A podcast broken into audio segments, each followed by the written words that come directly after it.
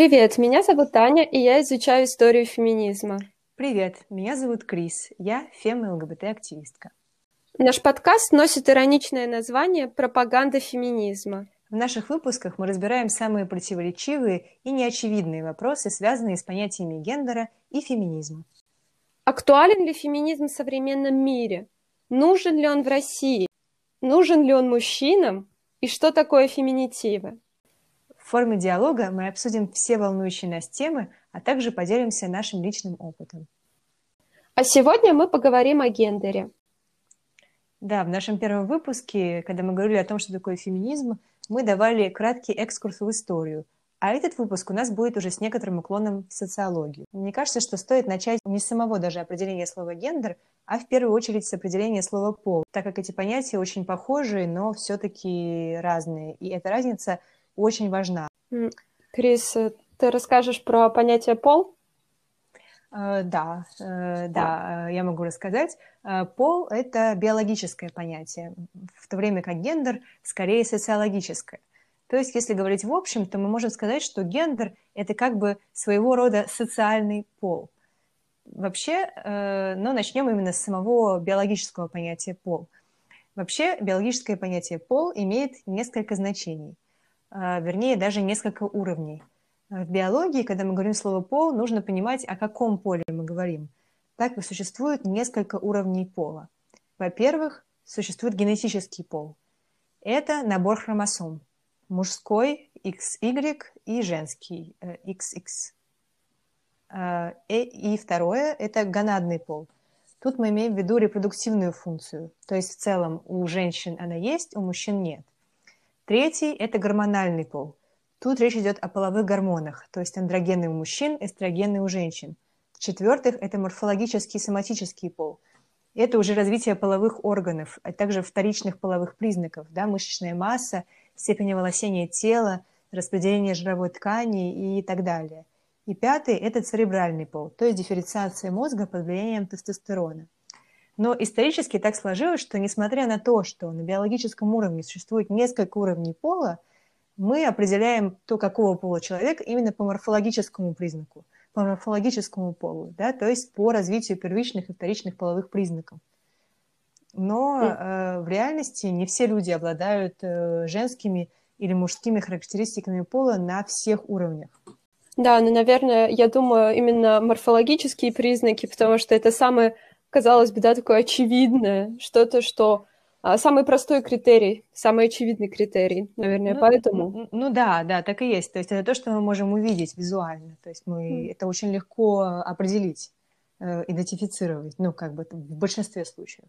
Как ты думаешь, насколько разделение на гендер и пол это действительно разделение на социальное и биологическое? О, это сложный вопрос. Очень сложный вопрос. Когда я первый раз э, э, узнала, что такое гендер, э, я, между прочим, узнала это на э, факультете на психфаке МГУ.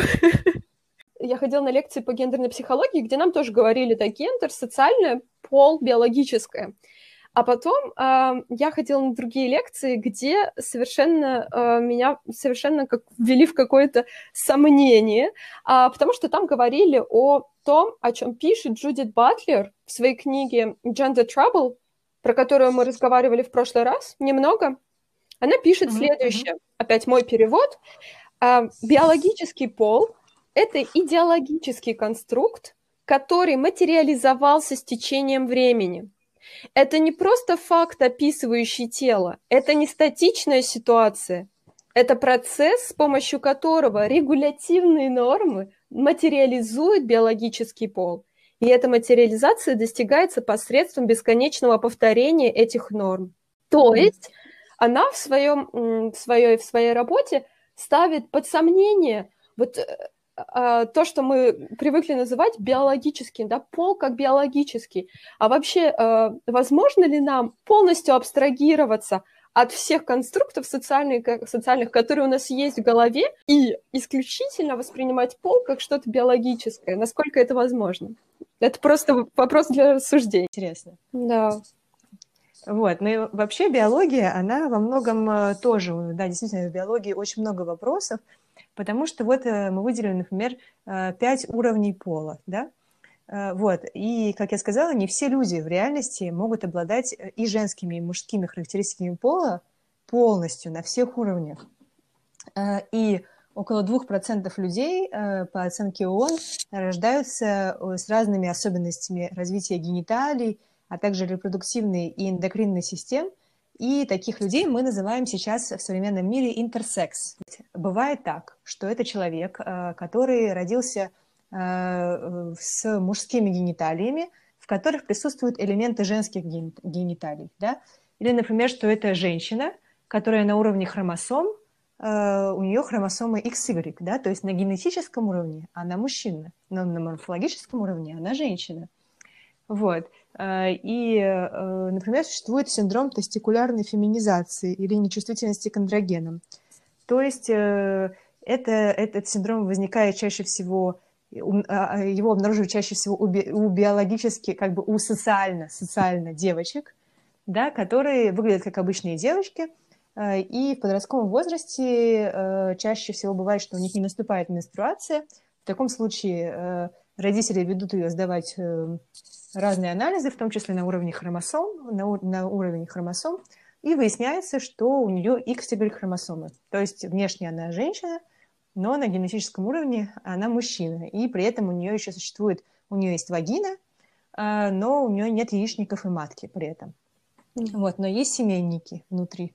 Вот, то есть даже на биологическом уровне это на самом деле, вот мы в целом признаны, ну не знаю, мне кажется, что так в школе учат нас в целом, да, что есть два пола, мужской да. и женский. Но это, это неправда даже на биологическом уровне. Да, абсолютно. Все сложнее даже на уровне биологии, не говоря уже о том, а, как все становится гораздо сложнее, когда мы переходим на уровень социума. Угу, да, да. И разными би- биологами, например, а, разными биологами выделяется разное количество полов. Например, э, а, американская профессорка биологии Энн Фаусто Стерлинг – считает, что на биологическом уровне существует пять полов. Первый – это носители женских гениталий. Второе – носители мужских гениталий. В-третьих, носители смешанных гениталий. Четвертое – это носители преимущественно женских, но с мужскими элементами гениталий. И пятое – носители преимущественно мужских, но с женскими элементами гениталий. Вот. Но это, э, она, она пишет это исследование в 1993 году, э, и поэтому она использует это слово гермафродит, что в данном Э, что на настоящий момент мы это слово не используем в современном мире, и как раз используется слово интерсекс. Эм, вот, вот так. То есть получается, что пол... Почему слово гендер нам здесь важно? Потому что получается, что пол — это некая условность. Да. И поэтому это первый аргумент, почему эти понятия стоит вообще разграничивать. Да. При этом осознавая их относительность, да? Да, да, это действительно так. Э, вот. Но вообще, если говорить об истории э, гендера, то впервые этот термин появился не в социологической литературе и не в исторической, а в медицинской прежде всего. Э, в 60-е годы это появилось в исследованиях психологии. Тогда появились такие понятия, как гендерная идентичность и гендерная роль – а, и об этом писали как раз-таки психологи, например, Роберт Строллер или Джон Хэмпсон. А, и как раз-таки к ним обращались, у них были пациенты, а, которые, у которых была, которые биологически соответствовали одному полу, но при этом гендерно воспринимали себя как люди противоположного пола. И как раз эти психологи и ввели понятие гендерной идентичности и гендерной, гендерной роли то есть э, наших действий э, или способах мысли, э, которые мы воспроизводим из-за того гендера, которому мы соответствуем. Я еще хотела добавить, что до этого, да, гендер в первую очередь gender это вообще грамматическая категория, да, которая угу. существовала в языке. По-русски мы можем сказать род. Да, да, да. Э, вот. Э, и в том числе в связи с э, как раз с несоответствием биологического пола да, и гендерной идентичности, сейчас эти вопросы, мне кажется, в современном мире мы очень часто обсуждаем, потому что, например, когда мы говорим о трансгендерных людях, да, то есть часто трансгендерные люди, они испытывают э, гендерную дисфорию, то есть э, когда они, это происходит, когда они осознают, что их, э, э, их восприятие себя, то есть их гендерная идентичность, не соответствует э, их биологическому полу. Э, вот. Э, но раньше 50-е годы случались очень страшные случаи. Да, один из, таких, э, один из таких случаев, на самом деле, мне кажется, он произошел еще раньше, а, в 50-е годы, где-то в середине 50-х 20 эм, века, а, американский психолог и сексолог Джон Мани, который был адептом э, идеи, которая была таки распространенной в 50-е, 60-е годы, адептом идеи о том, что гендер – это э, результат исключительно, исключительно социализации, то есть гендер может быть, грубо говоря, приписан а, и может быть э, изменен исключительно с помощью социума, да, то есть тело может изме- можно изменить mm-hmm. с помощью операции гормональной терапии, а гендер – это что-то, что, чем мы можем управлять эта идея а, использовалась для решения да, так называемой проблемы, вот как раз э, интерсекс людей, э, то, о чем ты говорила, а считалось, что можно просто сделать операцию, начать гормональную терапию и социализа- социализироваться по определенному типу, и все, это решит все ваши проблемы. А вот к чему такое привело. На самом деле это довольно известная история, она называется э, «История Джон э, Джоанна», а, история, о которой очень много писали в то время в разных научных журналах, потому что до какого-то момента а, эта история считалась историей успеха. В общем, а, в одной семье произошло такое несчастье в результате не очень удачной операции. Мальчик, которого имя которого будет затем Дэвид Реймер, он а, потерял а, часть своих гениталий, его родители искали решение этой проблемы, и они решили обратиться как раз-таки вот к доктору Джону Мани, который тогда, они его увидели на телевидении, он был очень знаменит, который им предложил просто-напросто удалить э, полностью э, мужские гениталии э, у их ребенка и сделать из него девочку. Родители последовали его совету. Мальчик получил женское имя Бренда – дальше последовало огромное количество статей и так далее, потому что это был такой прорыв. А, в общем, сам Дэвид на самом деле так и не начал ассоциировать себя с девочкой, хотя он получал воспитание по э, типу воспитания и социализацию по условно женскому типу. И в подростковом mm-hmm. возрасте он должен был пройти э, операцию по созданию искусственной вагины. Но от этой операции он отказался, потому что он, социализи... он социализировался, хотя, да, его хотели социализировать как девочку, он все равно считал а, себя мальчиком и а, чувствовал себя, да, а, не девочкой он отказался от этой операции. В итоге он узнал, да, уже немного старше, когда стал, он узнал всю историю, узнал, что с ним произошло, угу. и он страдал от депрессий. Uh, он в итоге смог, он в итоге вел жизнь мужчины, да, да, в своем зрелом возрасте он выбрал жизнь мужчины, но он страдал uh из, от депрессии из-за вот этого эксперимента, да, который он пережил. И в итоге он uh, покончил жизнь самоубийством в 38 лет. Вот. Э, так что вот такой результат э, очень известный и очень печальный результат непонимания того, как работает гендер. Мне кажется, это связано с непониманием того, какой гендер вообще приписывать интерсекс человеку. А, вот, то есть мне кажется, что одна тема, да, это когда э, человек, например, биологически рожден в теле женщины, но ощущает себя как мужчина – или а, она рождена там в теле э, или она биологически там рождена мужчиной, но осознает себя как женщиной. Э, тут еще э, есть какая-то бинарность, мне кажется, к которой мы привыкли в социальном смысле, мы привыкли очень бинарно мыслить, и для нас это как-то, ну, понятно даже, ну да, там, да, вот хорошо, это там трансгендерная женщина, а, там, то есть биологический мужчина, а который социально воспринимает себя как женщина. Все просто, да, ну как бы бинар, либо все равно либо мужчина, либо женщина, да, ну там вот. А мне кажется, еще в случае с интерсекс человеком, э, даже на медицинском уровне, э, именно, кстати, тоже из-за социума, из-за того, что мы все воспринимаем мир бинарно, что вот есть женщины, есть мужчины, э, даже, ну, даже это влияет даже на медицину, в которой исследователь или там врач, он не знает, что делать, как определить ребенка при рождении, если он интерсекс человек. Потому что ни категория женщина, ни категория мужчина не соответствуют реальности. Да, ты знаешь, я бы еще, наверное, дальше пошла и задала вопрос такой, а почему у нас есть эта потребность вообще приписывать, приписывать пол, приписывать гендер, а, как, ситуацию, которую ты описала, да, врач обязан написать мужчина или женщина, да. И здесь мы приходим к тому, о чем писал Фуко а, в 20 веке, mm-hmm. да, о том, а, о так называемой биополитика, биовласть, да, то есть государство, которое контролирует нас, контролирует наши тела, и в какой-то степени это просто необходимость приписывать, необходимость относить либо категории А, либо категории Б. Это нужно, это необходимо, это рычаг управления, это рычаг власти в какой-то степени. Угу. Ну да, да, это правда. Кстати, да, почему в паспорте нужно обязательно писать э, пол, да? Зачем писать? Ну, то есть это не необходимая информация, на самом деле, для, для того, чтобы жить. Да.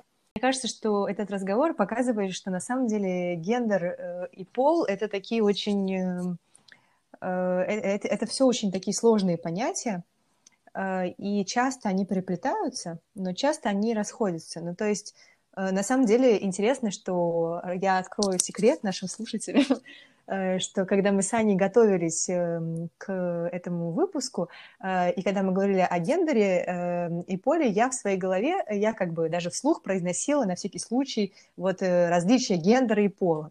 И все у меня получилось очень четко, очень четкая модель. Это вот пол, вот гендер, такие разные вещи. На самом деле да. все сложно. Но интересно, что э, вообще э, а первыми в, нау... в социальной науке, уже если мы говорим про социологию, обратили внимание на, э, на то, что пол и гендер отличаются еще до того, как слово гендер существовало. То есть это было уже скорее в первой половине, в конце первой половины XX века. Да? То есть немного раньше этой истории, немного раньше исследователей, психологов, которые выделили вот это понятие гендер – а, была исследовательница, антропологиня Маргарет Мид, а, которая эм, изучала эм, различные племена в Полинезии. Основная тема, которая ее интересовала, это была а, социализация детей и подростков э, в разных племенах Полинезии. И э, ее первое исследование называется «Взросление в Самоа», э, которое было написано в 1928 году.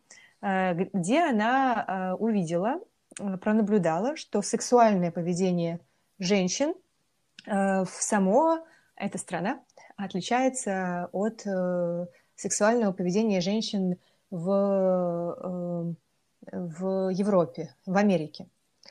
То есть, например, в Америке считалось, что до брака женщина не должна, не, не должна не должна находиться в сексуальных отношениях с кем бы то ни было. Э, и потом, когда она выходит замуж, то, соответственно, она должна уже э, находиться в сексуальных отношениях со своим мужем.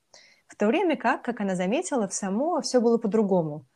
Э, женщины, наоборот, приветствовали в женщине, когда она была молодой, до брака, заниматься сексом с разными мужчинами и потом уже со временем находить, найти одного мужчину и завести э, семью, завести с ним семью без каких-либо бы то ни было последствий для себя.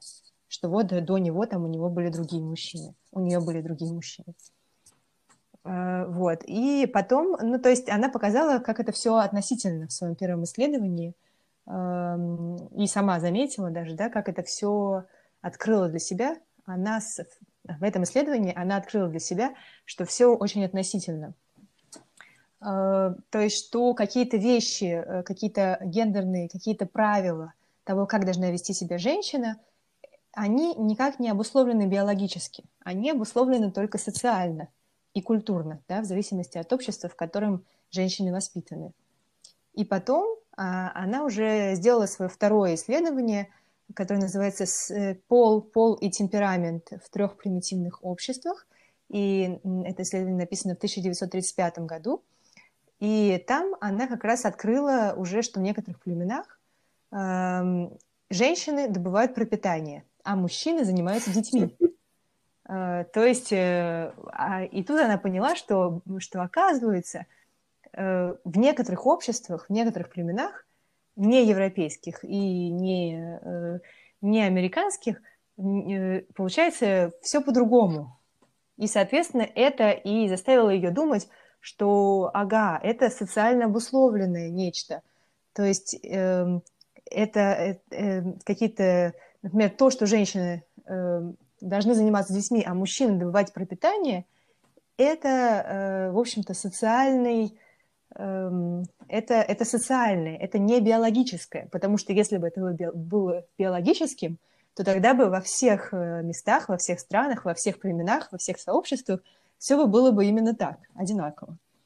Вот. Но это не так. это очень интересно, что это произошло в первой половине 20 века. Казалось бы, это так, э, так много лет назад произошло, но до сих пор ведь да. Э, транслируются эти мысли о том, что ты девочка, давай учись готовить, там, создавай уют и так далее. Мне кажется, сто лет прошло mm-hmm. почти, но мы в какой-то степени до сих пор там. Но ты знаешь, на самом деле, э, ведь гендер это не только социологический, антропологический термин, это еще и термин, который э, используется в исторических исследованиях. И здесь э, такой первооткрывательницей гендера э, стала Джоан Скотт, американская исследовательница. Она написала статью, mm-hmm. э, с которой по-английски называется так «Gender – a useful category for historical analysis». 1986 год. Гендер как э, гендер, да, двоеточие, э, полезная категория для исторического анализа.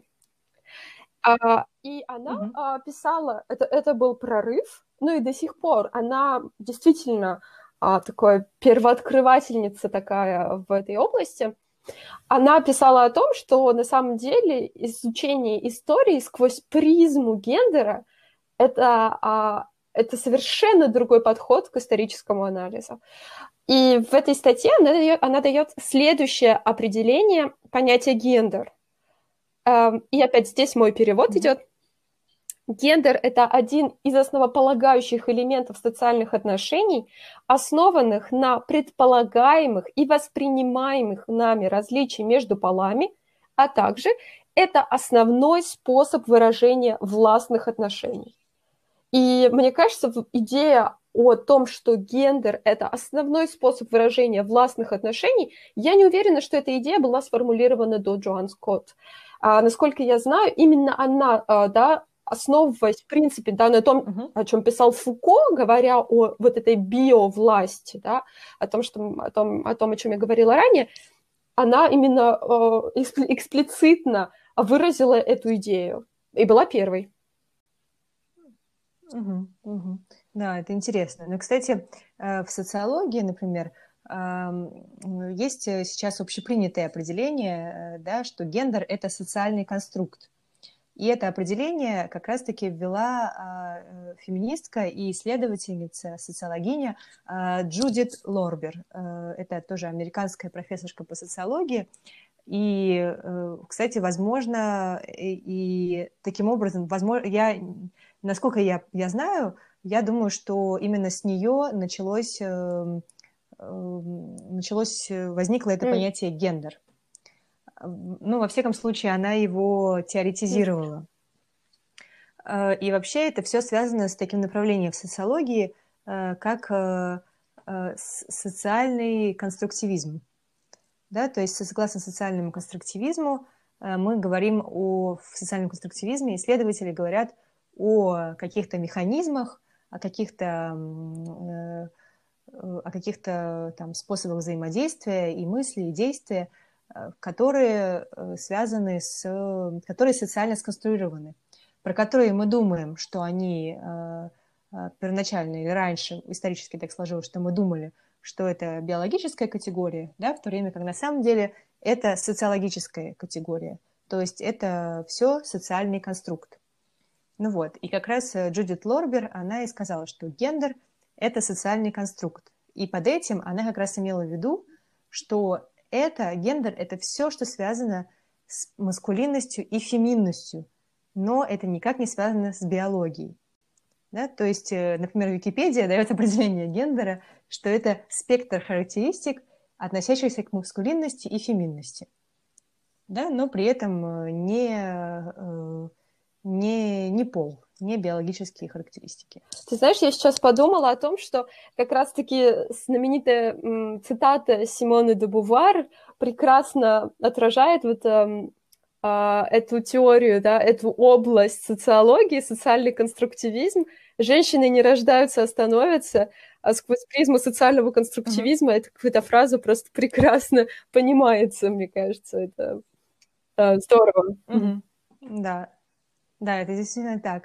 А, и мне кажется, что, наверное, чтобы объяснить более ясно, может быть, надо привести mm-hmm. примеры какие-то. Например, да, что имеется в виду? Вот гендер – это социальный конструкт. Имеется в виду, э, что то, э, почему даже считается, что вот женщина должна быть там, не знаю, мягкой, там, нежной, э, и не должна никак проявлять, не знаю, агрессию, никогда нельзя злиться, никогда не должна злиться, как это происходит, это происходит с воспитанием. То есть и с первой и второй социализацией, да, то есть Э, с того, как семья взаимодействует со своим ребенком, если это девочка или если это мальчик. Воспитание всегда происходит по-разному. Например, поддерживается, что мальчик там бегает, прыгает, кричит там как-то проявляет власть, mm-hmm. и не поддерживается, если то же самое делает девочка. Э, вот. Э, и то, как потом общество воспитывает ребенка, да, например, в школе. В школе тоже то, как то, что говорят делать девочкам, отличается от того, что говорят делать мальчикам. Например, уроки труда. Значит, на уроке труда девочки шьют, мальчики э, там это строгают. Слушай, ты, ты чинки думаешь, они такие уроки труда до сих пор существуют? Потому что... Я, я, я не знаю, в мое время у нас были такие. Я Может надеюсь. быть, уже и не существует. Надо, кстати, узнать. Я, я тоже надеюсь, да. Да-да, но, ну да, но получается, что, мне кажется, это такой простой пример – Э, как общество вот конструирует... Крис, знаешь, у меня тебе ген? такой вопрос. Вот мне кажется, что некоторые на основании всего, что ты и я, мы сказали, могут подумать, что гендер — это действительно что-то такое, что мы сами выбираем, что мы сами... Действительно, есть такое мнение, да, что гендер — это что-то вот... А, mm. У меня есть пол, да, допустим, и это я изменить не могу. Ну как, могу, конечно, там в какой-то степени терапия, а, операции и так далее. А вот гендер — это такая роль, которую я играю, и я могу один день играть эту роль, другой день играть другую роль. Как вот ты на это ответишь? Мне кажется, тут э, это, это сложная действительно тема, она еще не, мне кажется, недостаточно изучена, но мы можем сказать, что ну, с точки зрения, смотря с чьей точки зрения, с точки зрения чего. Например, с точки зрения социологии, эм, это не mm-hmm. работает так, да. Но с точки зрения социологии, эм, э, да, это гендер, это, в общем-то, это социальный конструкт, опять же, да, то есть это то, что общество конструирует, поэтому его нельзя выбрать да, то есть, э, потому что, э, да, например, в большинстве случаев э, там детей сейчас, там, не знаю, девочек одевают в розовое и в платьице, а мальчиков, значит, в брюки. Вот, другой вопрос, который сейчас стоит, это нужно ли, это есть ли в этом что-то индивидуальное, да, например, действительно, можно ли как-то индивидуально выбрать свой гендер. И это сложный вопрос, потому что с точки зрения социологии мы говорим только о социальных mm-hmm. характеристиках, да? Мы не говорим об индивидуальном, но при этом социология не отрицает индивидуального, просто да, это уже психология. Да. Если честно, я скорее склоняюсь к тому, что гендер это не эм, э, это не что-то, что мы выбираем. В смысле, это не что-то, что мы выбираем из равных э, выбор, да, настоящий выбор – это выбор между А и Б, где А и Б равнозначны.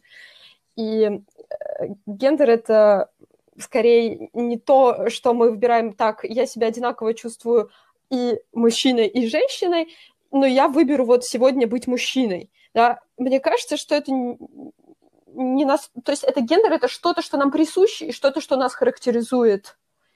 И что-то...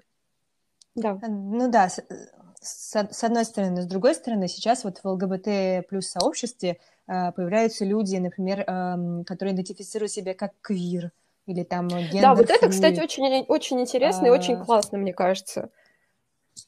Ну, можно сказать, да. Угу. Да, то есть получается, что, получается, что эти люди хотят э, в разном степени, есть очень много гендерных идентичностей, да, вроде как всего восемь, но это такая, наверное, отдельная тема, вот, и э, согласно этим гендерным идентичностям, то есть это э, эти люди, они пытаются отказаться от бинарности системы, и, то есть они отказываются от бинарности системы, и они э, проявляют, соответственно, характеристики гендерно присущие в обществе э, обоим полам. Там, или есть агендеры, которые не считают себя причисленным к какому-либо полу вообще, какому-либо гендеру вообще. То есть они не считают себя ни женщинами, ни мужчинами. Они говорят «я агендер». Но как мы это можем объяснить в научном смысле? Тут уже... Я тоже, когда, а, когда я ходила на лекции вот э, как раз э, в университет э, Париж-8, где есть факультет гендерных исследований, и мы там тоже разговаривали, да, о том, сколько же гендеров существует, и как же вообще гендер можно представить, да, потому что нам важно, нам важно а, вот это классификация, да, нам важны категории, нам нужно упорядочивать реальность, чтобы э, мы не переносим хаос. Значит, нам нужно понять, сколько гендеров существует, да, потому что queer и э, gender fluid, flu, flu, как ты сказала? Fluid. Да, да, да, fluid. Это я, я бы это, я бы это вспомнила к слову о том, о чем ты говорила, да. что вот нельзя выбрать там вот я мужчина, там один день, а другой день я женщина. Но с другой стороны, люди э, Наверное, было бы клево когда-нибудь рано или поздно да. в наш подкаст пригласить да. какого-нибудь гендер-флюдерного... Гендер-флюид. Гендер-флюид активиста, да, или квир там активиста, активистку, или, не знаю, или и так некоторые там в английском языке, например, используют слово they, или в русском языке даже используют слово они, да, ну, то есть без гендерных, не знаю, кого-либо, некую персону, небинарную, чтобы поговорить да, мне, мне это очень нравится идея, и мне на самом деле очень нравится идея queer и, и идея гендерная, ген, gender fluid, а, потому что, а, мне кажется, именно так мы можем а, на самом деле максимально полным образом описать сложную реальность, то есть просто избегая упрощения и категоризации, потому что на самом деле, если представлять себе э, гендер, да, как какую, какой-то отрезок, где э, точка А — это максимальная, это наша гегемонная маскулинность, точка Б — это феминность, традиционная феминность, и все остальное, множество, множество точек — это различные гендеры, э, я для себя это представляю так, но я понимаю, что в какой-то степени это тоже очень большое упрощение. Угу. Да, да, это правда. И тут, э, да, и как раз гендер-флюид, флюидные люди, они как раз и э, говорят, что вот иногда я себя чувствую женщиной, иногда да. я себя чувствую мужчиной. Вот, то есть э, все-таки, значит, это как-то может варьироваться. Ну да, но это показывает, что вот эти характеристики внешние, они на самом деле очень условные ну, я имею в виду там наличие бороды, там, да. вспомним Кончиту Вурст, там э, то носят люди, носит человек косметику или нет. Я, например, почти не ношу косметики, хотя я себя угу. идентифицирую как женщина. Вот, ну, то есть, да, хотя там, например, да, в подростковом возрасте я себя mm идентифицировала как мальчик. Вот, но нет, все поменялось. Никаких операций я не делала. Вот. Эм, да, но, к слову, мне кажется, что интересно, да, что наш разговор получился да. совсем другим, э, чем мы его представляли вообще в начале. Действительно, то есть это все такое очень сложное, очень сложные понятия. Вот. Но, к слову, о гегемонной маскулинности. Вот я хотела сказать, э, что мы, кстати, упоминали тоже этот термин э, и в прошлом выпуске, Э, и, э, например, э, вообще термин гегемонной маскулинности ввела исследовательница Рейвен Коннелл. Кстати, трансгендерная женщина. Вот. И это австралийская исследовательница, она ввела это понятие в 80-х годах 20 века. И да, гегемонная маскулинность – это такая как бы маскулинность на верхушке патриархата. Да, то есть э, когда мы определили патриархат, мы говорили, что вот э, это, в общем-то, доминирование мужчин над женщинами. И, кстати, есть и активистский такой взгляд, э, феминистки той же Джудит Лорбер, э, есть такой взгляд, что эм, вообще гендер, сама гендерная система, что смысл гендерной системы в наше время именно в том, чтобы поддерживать иерархию между мужчинами и женщинами, чтобы поддерживать существование доминирующего класса мужчин и их подчиненного класса женщин, которые могут быть использованы как там сексуальные партнерки, как Э, могут быть использованы для эмоционального обслуживания там, и так далее, воспитания детей, рождения детей. Вот. Э, и, собственно, э, и термин гегемонная маскулинность как раз-таки и, и характеризует вот доминирующий такой класс мужчин, которые доминируют над женщинами и над другими мужчинами. Вот. Рейвен Коннелл выделяет таких типов маскулинности четыре – вот.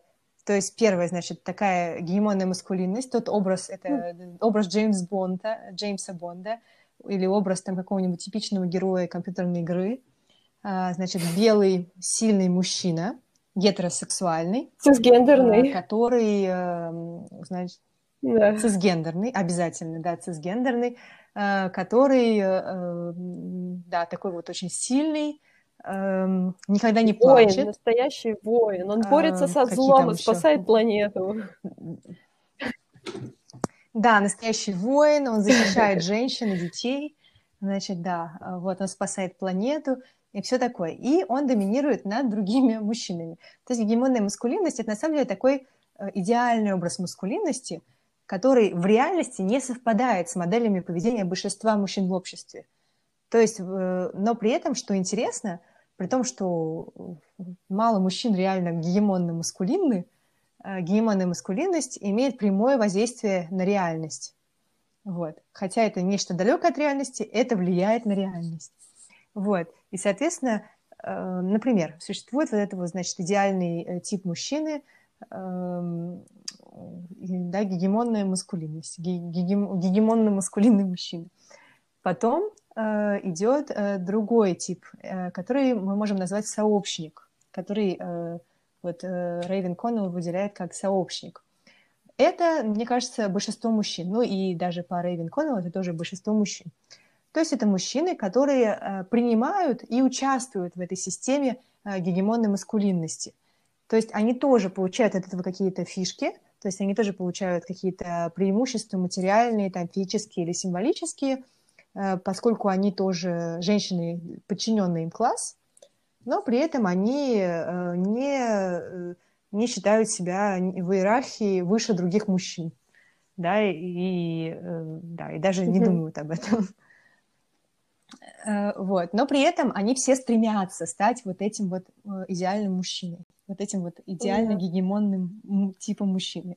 То есть это в их как бы эм, в их каком-то в их восприятии реальности, да, потому что они смотрят э, там э, это потому что это транслируется повсюду э, и это то, к чему как бы настоящий мужчина должен стремиться условно говоря, в обществе. Мне кажется, такая общая. Да, мне знаешь, еще кажется, что угу. ты говоришь об их вот. восприятии, в их, но и в нашем восприятии тоже. Я имею в виду, что мы все находимся внутри этой патриархатной модели, и э, мы можем, да, развивая там свои знания, э, задумываясь о чем-то, понимать относительность категории, но мы все находимся внутри этой модели, и мы понимаем, что вот это сочетание настоящий мужчина, да, я ищу настоящего мужчину, да, который uh-huh. станет отцом моих детей, допустим. Если мы спросим, попросим описать uh-huh. этого настоящего мужчину, мы получим описание, в принципе, иногда, да, довольно часто мы получим описание именно гегемонной маскулинности, мне кажется. Угу. Да, да, да, это правда, да, это правда. Ну вот, да, да, да, и, соответственно, ну, и большинство мужчин, они стремятся стать настоящими мужчинами, как это принято в обществе, да, то есть это общество налагает такую потребность даже вот на самого мужчину. Безусловно, ты, ты, ты... еще какие-то угу. есть, по-моему, а, виды, да? Да, угу. четыре, да, еще две осталось, да, то есть есть еще, а, получается, подчиненная категория а, мужчин, и тут мы относим, сюда мы относим мужчин, которые, в принципе, как бы которые при, приняты как мужчины в целом, а, но при этом э, у которых есть какое-то отличие от, э, от гегемонного мужчины.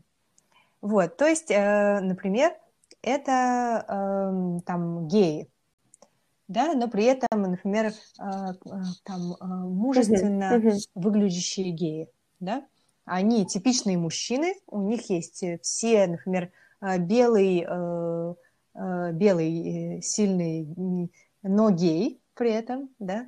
Э, то есть, получается, это, мне кажется, тут зависит уже от общества, но то, как это описывает Рейвен Коннелл в американском обществе, она говорит, что вот гей-мужчины, они определяются как бы как ненастоящие мужчины. Вот, то есть в целом вроде бы мужчина, да, но, то есть по вот этой системе, по вот этой идеологии, но при этом недостаточно настоящий, потому что он, эта черта как бы не соответствует гегемонии. Потому что вот. И последний тип – это маргинальные мужчины. Э, это э, как бы мужчины, которые даже не могут надеяться на то, чтобы когда-то стать гегемонными мужчинами в этой системе. Э, и по мнению Рэйвен Коннелл, это чаще всего бывают чернокожие мужчины, но это 80-е годы, когда она это пишет. Сейчас, я думаю, все иначе. Сейчас все иначе, это точно. Вот. Э, и, например, э, мужчины-инвалиды, мужчины с какими-то там особенностями физиологическими. Э, вот, то есть в, эм, в этом вот мужском восприятии реальности, гендерном, и стремлении к гегемонной маскулинности, эти мужчины как бы не считаются мужчинами.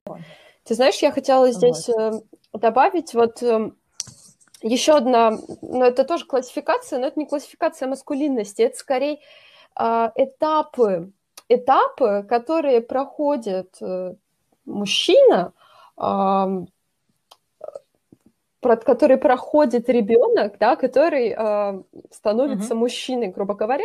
Я сейчас э, в кавычках э, э, имею в виду мужчины, то есть проходит э, такое воспитание по мужскому типу. А, исследовательница Элизабет э, Бадинтер, она в книге XY э, мужской идентичности, которая была опубликована в конце 90-х, она описывает так называемую традиционную маскулинность. Если честно, мне кажется, что в принципе мы можем сказать, что это и есть гегемонная маскулинность, э, традиционная маскулинность. И вот она пишет, mm-hmm. что а, традиционная маскулинность предполагает прохождение следующих этапов. Это три этапа отрицания и а, разрыва. Первый этап – это отрицание того, что я не ребенок. Этот этап подразумевает отделение от матери, разрыв с матерью и асоци... ассоциация себя с отцом. Да, я не ребенок, я не ее ребенок. Угу. Тут мы немножко заходим в психоанализ, но а, второе, второй этап – отрицание того, что я женщина, отделение себя от женского пола. Я не девчонка, я не женщина. Третий этап – отрицание того, что я э, не гомосексуален, я не гей. Да? То есть вот у нас есть три этапа разрыва и отторжения, отрицания, а, которые как раз-таки ведут mm-hmm. к э, к так называемому вот этому традиционной, к традиционной маскулинности, да. А, и что интересно, эта исследовательница mm-hmm. указывает на то, что если мы обратим внимание на эти два последних этапа, отрицание того, что я женщина, противопоставление себя женщине, отделение себя от женщины, а, этот механизм лежит в основе мизогинии отрицание, третий этап. Угу, отрицание да, я да, да, не гей, так. я угу. не такой, я другой, я не гомосексуален. Это, а, этот этап лежит в основе э, гомофобии. Ну да, то есть получается, что даже мы так можем прочитать Рейвен Коннелл на самом деле тоже, да, то есть мы можем посмотреть, что тоже как бы уровни в иерархии мужской, да, в иерархии маскулинностей, они тоже зависят как бы типа от принадлежности mm-hmm. от того, что стереотипно считается женским. Что вот э, то, что ты там, э, э, то, что mm-hmm. там гомосексуальность, например, да, это подчиненный тип, да, так называемый, что вот, получается, значит, какие-то присущие факт секса с мужчинами ассоциируется с женщинами, да, соответственно, это что-то плохое, yeah. что-то связанное, значит, что-то похожее на женщин. Вот. И тут мы даже не говорим еще про, про поведение, да, мы не говорим про поведение, мы говорим чисто про сексуальную ориентацию и сексуальные практики. Вот. Но в то же время, и когда мы смотрим, например, на последний тип, маргинализированный тип, э, вот мне кажется, что если мы говорим, если даже в наше время говорить про, э, про например, инвалидов, например, колясочников, да, то тоже, то тут получается как бы такая черта слабость, да, а слабость некая, э, это получается да, черта абсолютно. тоже женская, значит, плохая. Я, якобы, да, вот в этой, как бы, в этой... Абсолютно, в этом, мне кажется, маскулинность – это вообще, эм, это самоопределение через оппозицию, это самоопределение через противопоставление себя. Да, то есть есть слабый ребенок, я не ребенок, есть слабая женщина, я не женщина, есть гомосексуальные люди, да, гей, я не такой. Угу, да. Ну, в общем, в этом выпуске мы, в общем-то, проблематизировали, мне кажется, неплохо слово «гендер». А, вроде как, как идея была в том, чтобы, наоборот, э, как-то разрушить все, там, все туманности вокруг слова «гендер» и объяснить, что же это такое – но на самом Нет, деле... абсолютно. Ты знаешь, Крис, мне кажется, это делать даже не нужно. Потому что а, если вам будут да, просто конечно. объяснять э, в трех словах, что такое гендер, э, значит, вы разговариваете с шарлатаном. Потому что э, упрощать, упрощать такие сложные вещи и называть их тремя словами и говорить на этом все, на самом деле, мне кажется, это не совсем правильно. И то, что мы сегодня представили, это действительно глубина вопроса, его многогранность и сложность. Да, да, да, действительно так. Так что вот мы, в общем, в наших последующих выпусках мы продолжим использовать слово гендер. И к концу первого сезона, может быть, станет немножечко яснее, что что такое.